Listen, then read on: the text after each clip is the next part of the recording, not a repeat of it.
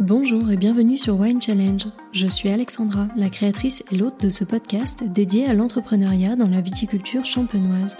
Un mardi sur deux, je vous emmène à la rencontre d'entrepreneuses et d'entrepreneurs, de vigneronnes et de vignerons qui élaborent avec passion des vins de champagne singuliers. Ensemble, nous échangeons sur leur quotidien, nous parlons de leur parcours et de leur vision de la champagne. Ils partagent avec nous leurs expériences, leurs envies, leurs projets et leurs challenges d'hier et de demain. J'espère que ce podcast vous donnera l'envie d'entreprendre dans le monde du vin, ou de mener à bien de nouvelles expériences si vous avez le bonheur d'en faire déjà partie.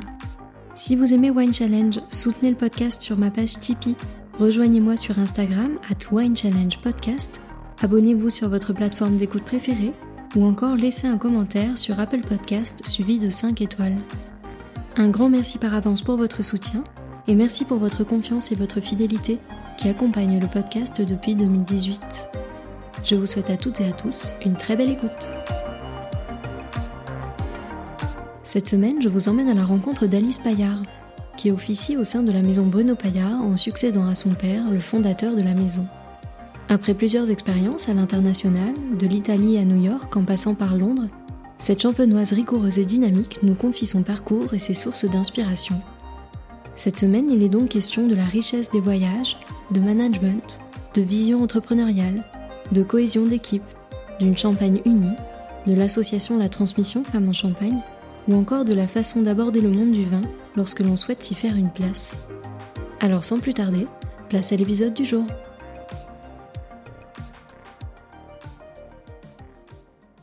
Bonjour Alice. Bonjour Alexandra. Merci de me recevoir. Je suis vraiment ravie de vous rencontrer. Donc je vous laisse présenter la maison euh, de la façon dont vous le souhaitez. Merci Alexandra, bah, merci de ce temps privilégié pour euh, prendre euh, justement un peu de recul. C'est toujours assez rare et agréable. Eh bien, la maison Bruno Paillard, dont j'ai repris euh, la direction l'année dernière, est une maison familiale, complètement indépendante. Et c'est deux éléments importants puisque ça nous donne un certain luxe qui s'appelle le temps. Et ça, c'est vraiment quelque chose de très très prégnant chez nous, aussi bien à la vigne qu'en cas dans l'élevage des vins. Et euh, oui, une maison jeune.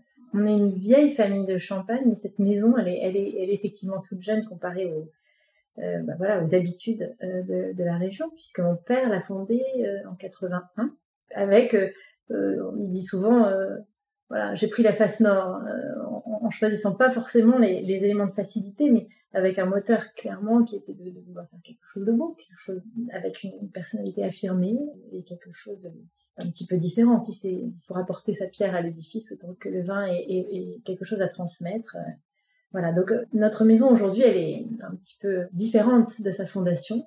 L'idée est toujours la même. On, recherche toujours voilà euh, des, terroirs qui sont au cœur de l'appellation. Ce qu'on aime aller explorer un peu plus, c'est des terroirs majoritairement crayeux, mais pas que, parce qu'on a une belle diversité de, de crus dans notre vignoble.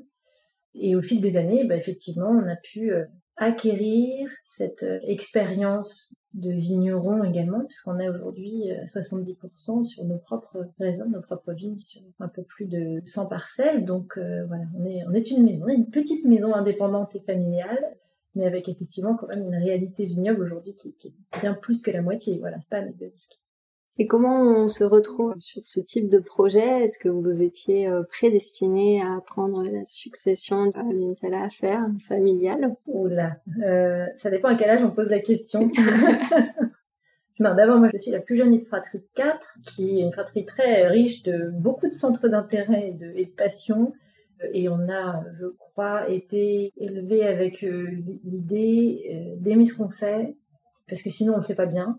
Et évidemment que je pense que quand on crée quelque chose, on a envie que ça nous dépasse et que ça aille plus loin, mais il y a eu quand même un, souci de préserver la liberté de, chacun dans, ses choix. Donc non, pour moi, c'est quelque chose qui a toujours été là. Euh, mais euh, à 15 ans, quand on me disait, mais toi, de toute façon, tu travaillerais avec ton père, ça, me, foutait hors de moi. même, mes propres parents se permettent pas de me dire ça. Donc, voilà, mais effectivement, euh, c'est tout un parcours se fait. Euh, on apprend à se connaître aussi soi-même un peu mieux et on voit bien ses, inclinations, ce qu'on aime. Voilà. Et si on revient sur votre parcours, quelles ont été euh, vos études à la base, votre parcours scolaire? Eh bien, la période scolaire, je retiens surtout le conservatoire, moi, parce que j'ai pas vraiment l'impression d'avoir appris à travailler à l'école, mais plutôt au conservatoire. Ça m'intéressait pas du tout d'être première, ça n'a jamais été un moteur. Par contre, là où je suis allée puiser beaucoup plus dans, la notion de, travail, d'entraînement, de persévérance, c'est clairement conservatoire. Parce que je pense qu'on voit l'objectif, on voit ce qu'on construit, on voit pourquoi on le fait. Euh, on aboutit à une maîtrise, donc il y a quelque chose d'hyper stimulant, et puis il y a, une passion, un, environnement, euh, un foisonnement génial. Donc j'ai adoré ça. Je parle de ça parce que je trouve que ces années euh, finalement d'enfance et d'adolescence, elles sont, on parle toujours beaucoup des études supérieures, etc. Bien sûr, on acquiert des, des degrés de liberté qui font qu'ensuite on parcourt le monde, donc on découvre énormément de choses. Mais je trouve que ces années plus jeunes, elles sont, aussi hyper importantes. Enfin, je trouve qu'on a des, énergies, des, capacités à se plonger de façon très absolue dans certains sujets quand on a 15 ans, que moi j'en vis aujourd'hui. Euh, chez entreprises et mères de famille, j'en vis cette, cette capacité à 15 ans de passer 5 heures sur un, sur un sujet, à, le faire encore et encore et encore. Quoi. Je trouve ça, j'en rêve.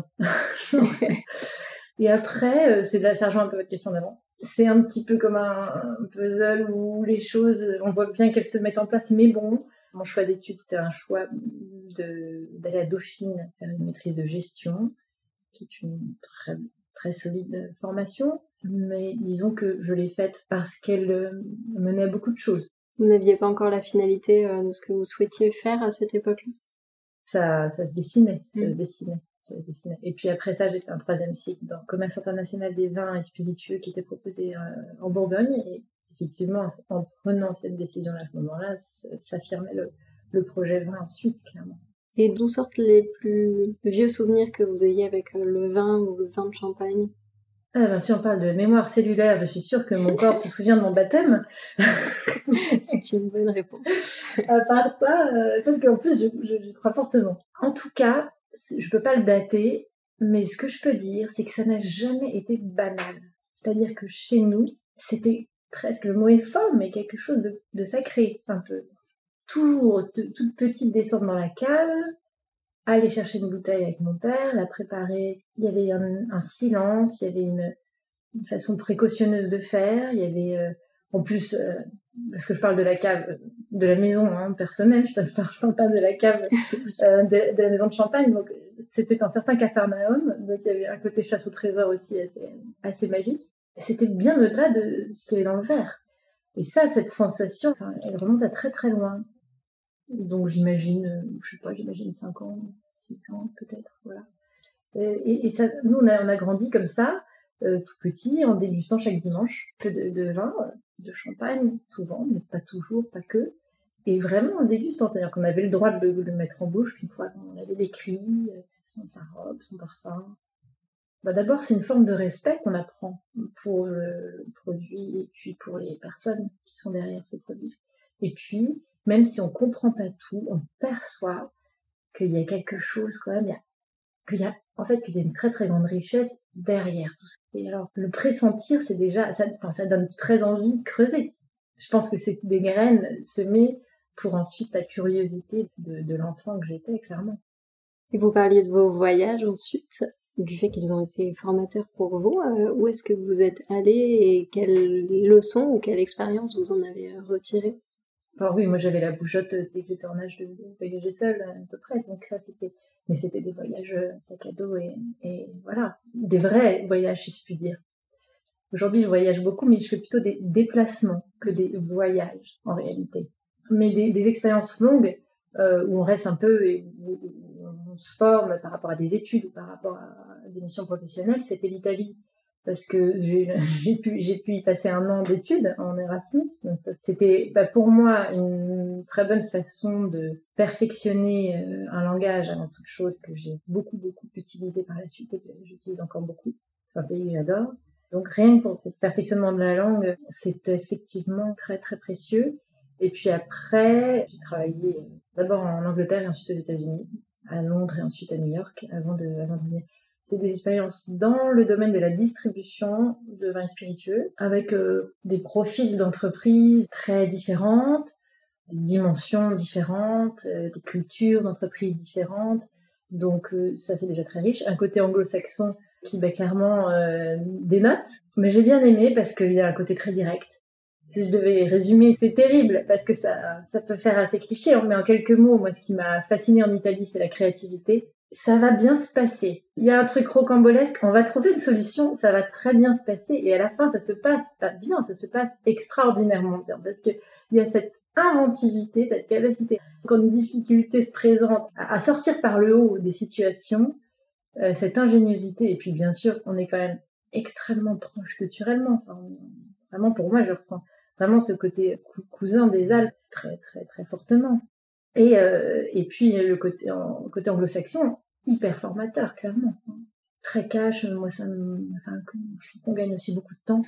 C'est fait comme ça, donc ça me, ça m'a jamais heurté. Euh, voilà. Et puis, ça m'a permis, euh, concrètement, pragmatiquement, de comprendre comment fonctionne le marché américain, qui est quand même un peu particulier, avec son système de trois tiers, de percevoir la Champagne aussi de l'extérieur en fait, parce que c'est dangereux de rester un petit peu avec sa seule vision euh, intérieure, donc ça ne peut qu'être riche. Et il me semble que lorsque vous êtes revenu, vous avez commencé dans les vignes et puis ensuite dans le cave pour ensuite passer dans la partie administrative bureau commercial. Est-ce que c'était un choix du coup Ah bah ça c'était le grand bonheur de revenir plus tôt. À partir du moment où j'ai choisi de travailler dans le vin, évidemment un jour je me serais intéressée à cette maison. Euh, encore fallait-il aussi que cette maison euh, soit preneuse. Hein. Quand on est une famille, euh, évidemment plusieurs parties prenantes, il n'y a, rien d'évident. Mais je pensais y venir beaucoup plus tard. Je ne pensais pas y venir aussitôt du tout. Et puis il y a eu un besoin, à un moment donné, une opportunité. Puis je disais, on est une maison familiale, donc et on n'est pas un grand groupe. Donc à partir du moment où les gens sont là et ils ont du travail, on les met pas dehors parce que quelqu'un d'autre arrive. Donc il y a eu à ce moment-là un besoin suite au départ euh, prévu d'un directeur euh, commercial export. Et c'était euh, à ce moment-là, mon père m'a dit, bah, écoute, est-ce que tu, est-ce que tu viens ou est-ce que je recrute quelqu'un? Et donc je dis, bah, laisse-moi un peu le temps de, finir cette expérience aux États-Unis. Et je rentre, il m'a dit, bon, bah, moi je ferai l'intérim, le temps que tu puisses aussi faire ce que tu veux faire. Et, et c'est vrai que si j'étais revenue à peut-être à 40 ou 45 ans, ça aurait été plus compliqué de prendre ces temps-là. Euh, là, j'ai adoré, euh, effectivement, quand je suis revenue de New York, je suis pas revenue à Reims, je suis revenue à Auger, j'habitais Auger. Et ça fait beaucoup de bien quand on a passé un an à New York, contraste. oh là là. Mais c'est ça qui est merveilleux aussi dans notre métier. On a la chance de proposer un vin qui se savoure, euh, qui se partage un peu partout dans le monde je pense que j'ai pu choisir la Champagne parce que j'avais quitté et, c'est quelque chose qui reste vrai tous les jours en fait. Et vous n'avez jamais eu de soucis ou de complications parce que vous étiez une femme? C'est très clair que non, parce que d'abord, euh, on n'est jamais complètement anonyme dans ce métier. Je pense qu'avant d'être une femme, on est aussi telle maison, telle famille, ou alors, par exemple, tel distributeur de vin. Enfin, si on parle d'une tournée dans un pays qui pourrait se passer pas bien, ben, c'est pas c'est pas forcément une femme qui vont voir, c'est le fournisseur de tel partenaire, etc. Donc je pense peut-être que je me trompe, mais je, pense que on est dans un métier où vraiment le lien est essentiel, la relation à l'autre est essentielle. D'une façon générale, euh, j'ai rarement vu euh, des situations qui se qui se passaient mal pour des histoires de tempérament, ça peut arriver, oui, mais pour des histoires de genre, je, pense pas. Voilà. c'est à l'heure de penser qu'on est anonyme même à 22 ans, euh, même dans ces vignes à tailler discrètement, c'est un petit monde et tout le monde se connaît. donc je pense qu'il y a quand même aussi cette différence. Donc c'est pas ça qui peut présenter un point de difficulté. Après, si votre question elle est plus largement sur les difficultés d'être une femme dans un monde d'hommes, je crois qu'en Champagne, je crois qu'on a quand même des, des, précurseurs qui ont ouvert beaucoup de portes je me suis souvent dit que j'étais heureuse d'être champenoise, effectivement, effectivement. Et est-ce que ça a été simple de trouver votre place lorsque vous êtes arrivée dans cette maison? C'est la première confrontée à ça. Personne n'a pris la suite parce que mon père est le fondateur. Donc, euh, en ce sens, c'est peut-être plus facile d'être une femme avec, enfin, d'être une fille d'être son père qu'un fils, je ne sais pas, mais ça sera forcément très différent. Mais on a quand même travaillé ensemble 13 euh, ans et on travaille encore ensemble aujourd'hui. Mon père est président et depuis le début, on a toujours eu une vision commune, mais clairement des, façons d'être euh, et de faire différentes. Voilà. Je pense que c'est aussi une question qui est peut-être intéressante pour les autres, pour les collaborateurs, pour les gens autour. C'est des repères qui changent et c'est pas forcément euh, un long fleuve tranquille, mais c'est super riche. Ça fait référence évidemment au management et à la façon dont on a d'avoir un certain leadership et comment on, impose aussi euh, parfois certaines idées qui n'étaient pas là avant. Est-ce que ça, ça a été chose facile pour vous ou au contraire, c'était pas évident de manager une équipe? C'est très progressif. Je trouve que la personne la plus difficile à convaincre, c'est d'abord moi-même. Donc, ça commence là, en fait. La première barrière, elle est là. Ensuite, au fil du temps, la deuxième barrière, ça pouvait être de convaincre euh, mon président, d'abord mon directeur général et ensuite mon président. Et là, l'avantage, c'est que comme effectivement c'est quelqu'un de très exigeant, eh ben on apprend à être euh, très préparé avant de présenter quelque chose, qu'est-ce que sinon? C'est une bonne école. Ce que je vais dire est peut-être très euh, utopique, mais ce qui m'intéresse dans l'aventure, c'est de travailler avec les autres. Ce que j'adore dans la taille de notre maison, c'est que c'est petite et pas trop petite. Elle est suffisamment petite pour euh, qu'on soit très proche des, choix fondamentaux pour la vigne, pour le vin, qui la définissent, qui lui donnent une identité. Et à la fois, elle est suffisamment grande pour qu'on puisse s'entourer de, gens de, grande qualité d'une super équipe. Et moi, clairement, c'est pas d'être dans le pyramidal, de travailler seul, de dire euh, voilà ce qu'il faut faire euh, tous les matins à chacun je, crois plutôt au partage d'un projet, dont bien sûr, à un moment donné, il faut bien qu'il y ait une personne qui tranche. Mais voilà, c'est très différent effectivement du, du management qu'il pouvait y avoir précédemment dans la maison. C'est pour ça que je vous dis que ça peut aussi demander un petit temps d'adaptation à ceux qui ont toujours fonctionné autrement pendant, pendant 20 ans, c'est sûr. Parler de rencontres, du coup ça m'amène à la transmission, l'association dont vous faites partie. Comment s'est passée la rencontre avec les autres femmes du groupe et euh, depuis quand êtes-vous membre de cette association? Eh bien, la rencontre, comment je l'ai vécue? Je l'ai vécue un peu comme un cadeau, clairement. Et puis comment ça s'est passé? Eh bien, ça s'est passé euh, par Evelyne Boisel et Anne Malassagne. Ensuite aussi euh, Maggie, bien sûr. Très simplement, très naturellement, c'est elle hein, qui a eu l'initiative de, de, fonder cette association avec une idée très claire de sa composition, ce qui vraiment fait sa force. Enfin, je, vois dans la manière de fonctionner. Hein. La transmission a pour but de transmettre à un public large, mais par contre, en tout cas pas à court terme, vocation en tant qu'association à s'élargir. Parce que parce qu'effectivement, on ne fait pas que se voir, on travaille ensemble, et neuf, c'est déjà bien. Et en même temps, c'est composé avec euh, beaucoup d'intelligence et de réflexion euh, dans la diversité des profils, la diversité des origines, la diversité des dimensions de maisons, de vignerons, la diversité des générations. En étant là ensemble, il y avait comme une foule de mots qui se bousculaient. Et pourtant, on était, on était vraiment dans, le calme, la sérénité, mais il y avait tellement, tellement de choses à dire. Il y avait tellement d'éléments à partager. Que ce soit la toute petite exploitation ou la très grande maison qu'il y a dans la transmission, on est quand même tout assez engagé et actif. Donc, donc ces moments euh, de respiration, d'échange, c'est des moments qui font beaucoup avancer. Il y a ce sur quoi on a prévu de travailler quand on se voit, puis il y a tout le reste qui n'a pas de prix, parce que c'est dans ces moments d'échange que parfois on peut, faire évoluer une perspective, euh, trouver une solution avec laquelle on, voilà, quelque chose auquel on pensait plus. Euh. Et puis aussi, confronter ces perceptions. Quand on est une maison très spécialiste, ça, peut être un petit peu un risque d'être euh, toujours un peu dans son univers, son cheval de bataille. Finalement, on voit une typologie de clientèle qui est quand même très engagée. C'est bien aussi de, d'échanger avec d'autres, de, se rendre compte que de parler de la Champagne parce qu'on l'a toutes au cœur très fortement, euh, en, dézoomant un peu, en, quittant un peu sa casquette et en ayant cette capacité à, se mettre à la place de l'autre, euh, c'est super riche. Vous voyez une vraie différence sur vous, à titre personnel, depuis que vous êtes membre de cette association-là? D'abord, je dirais que ça m'apporte de la joie. Essentiel. Ouais, enfin, on se voit pas tous les jours, hein, donc donc c'est pas tous les jours. Mais oui, parce que je trouve que ce qui fait la force de la Champagne, c'est sa capacité aussi à se réunir, c'est sa capacité à travailler ensemble. Et c'est ce que j'aime dans le groupe. Alors attention, hein, il est quand même composé avec des gens qui ont des vrais tempéraments, des vraies visions, euh, que des personnes qui servent la champagne, clairement. Voilà, donc déjà, moi, ça me rend optimiste pour mon appellation quand je vois des initiatives comme celle-là, mais comme d'autres aussi. Et puis oui, oui, oui, oui, oui, effectivement, euh, je pense que les, les expériences des unes des autres peuvent aider à changer les perspectives. Et dans l'idée de, la transmission, qu'est-ce que euh, vous pourriez euh, donner comme conseil à des jeunes femmes qui souhaiteraient faire leur entrée dans le monde du vin, mais qui n'osent pas forcément, de peur voilà, de ne pas forcément être à la hauteur de ce que l'on peut attendre d'une femme dans ce milieu-là? Moi, je, je pense qu'il y a ce qu'on aime, et il y a l'environnement pour exercer ce qu'on aime. Et je pense que les deux sont d'égale importance. Aimer le vin, ça veut tout dire et rien dire. Enfin, quel vin Comment? Où? Pourquoi? Enfin, franchement, combien de fois on m'a dit ça doit être super de travailler dans le vin? Je dis bah ça dépend. Hein. ça dépend. Hein. Ça dépend ce qu'on fait, ça dépend à qui on parle, ça dépend avec qui on travaille. Donc je, voilà, c'est la première question, c'est ça, c'est c'est bien se connaître, connaître ses moteurs, pour pas se tromper, quoi, parce que euh, c'est un monde très large, pour pas se tromper sur le choix de l'environnement dans lequel on va l'exercer, euh, au-delà du vin en soi.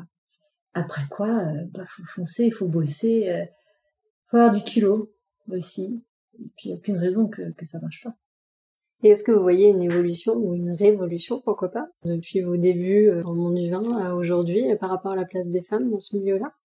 Ma réponse, elle va pas être liée spécifiquement à ce milieu-là. On dit souvent que voilà, on retrouve les femmes à certains types de certaines typologies de postes. Et puis quand on arrive euh, au CODIR, euh, au COMEX, ou au rôle d'administrateur ou de dirigeant, il y a, moins de y a moins de monde. Ou alors elles se révèlent un peu plus tard, une fois qu'il y a aussi le, voilà pour pour celles qui ont choisi de fonder une famille, euh, un rôle qu'elles veulent aussi assumer je crois pas que ce soit des bâtons dans les roues, placés plus ou moins consciemment par, par des hommes, mais je crois que c'est déjà une décision intérieure qui est pas évidente. Et est-ce que vous avez des rôles modèles qui vous inspirent, que ce soit dans le milieu du vin ou ailleurs, euh, de, femmes qui vous ont donné l'envie euh, de rejoindre cette profession-là, ou alors l'envie de mener à bien certains projets? J'ai plutôt des, sujets un peu fétiches, des éléments qui me tiennent à cœur, que je veux, alors soit des éléments que je veux transmettre familialement, mes enfants, soit des éléments euh, que je veux avoir euh, déployés ici pour la maison. Enfin voilà, j'ai des, des, des marottes, hein, enfin des idées fixes, des, éléments qui me lâchent pas et auxquels je tiens. Euh, et je me dis voilà, ça, ça c'est fondamental et ça, ça, ça a du sens et ça faut y aller. Après, certainement que ces idées vont être renforcées par des rencontres que j'ai faites et qui sont des figures qui peuvent être d'autres générations qui peut être familial, mais pas que. Là, c'est très atomisé. Et pour finir cet entretien, est-ce que vous auriez des ressources à conseiller aux auditrices et auditeurs du podcast, que ce soit une lecture qui vous a particulièrement marqué, une vidéo, euh, un podcast, ou euh, peu importe le type de ressources, mais quelque chose qui vous sert au quotidien? C'est un essai sur le travail vu par quelqu'un qui, est philosophe et euh, mécanicien, qui s'appelle L'éloge du carburateur écrit par un, Américain. Alors évidemment, faut remettre le curseur parce que c'est l'entreprise vue par un Américain. Donc forcément, la, réalité de l'entreprise en Amérique, elle est quand même autre que celle de la façon dont elle est vécue en France. Et, c'est assez génial parce que il, il, il, explique comment le fait aujourd'hui d'être servi par des éléments de technologie que pour la plupart d'entre nous on ne comprend pas peut potentiellement nous impacter dans notre façon d'évoluer en tant qu'être humain c'est très, c'est très intéressant. Mais euh, là, c'est plutôt contextuel. Sinon, euh, dernière lecture que j'ai trouvée vachement intéressante, c'est quand même Le génie de l'arbre. C'est un petit peu plus lié à la, viticulture, même si c'est pas le but premier. Voilà, après, c'est très amusant parce que je suis en train de relire Le Petit Prince à mes enfants. Je pense que je l'ai lu une bonne vingtaine de fois. Et encore, je vois des choses différentes. C'est, le, propre des contes philosophiques, mais j'ai encore vu quelque chose de différent cette fois-ci. Voilà. Pour conclure, j'ai l'habitude de laisser le mot de la fin à mes invités, à savoir un mot qui euh, pourrait résumer votre état d'esprit du moment, par exemple. La curiosité, l'envie de, de voir la suite. J'ai toujours très envie de savoir comment ça va se passer après. Une forme d'impatience. Ouais, une forme d'impatience, mais d'impatience euh, joyeuse, une envie, quoi. Voilà, j'ai hâte, j'ai, c'est plutôt ça, j'ai hâte de, de, de, voir cette maison euh, dans, dans, dans 4-5 ans avec tout ce qu'on met en place, j'ai hâte de voir ça. Un grand merci euh, pour votre temps et puis euh, un grand merci aussi d'avoir partagé votre parcours au micro. Merci beaucoup Alexandra. Merci, à bientôt. Merci à toutes et à tous d'avoir écouté cet épisode. J'espère vraiment qu'il vous a plu et qu'il vous a donné envie d'en savoir plus sur l'invité du jour. Vous pouvez retrouver dès maintenant toutes les références et les informations sur cet épisode sur le site wine-challenge.com, mais également sur le compte Instagram du podcast at winechallengepodcast. Je vous donne rendez-vous dans 15 jours pour découvrir une nouvelle conversation. D'ici là, je compte sur vous pour partager vos épisodes préférés auprès de tous les amoureux du vin. Merci à toutes et à tous et à très vite.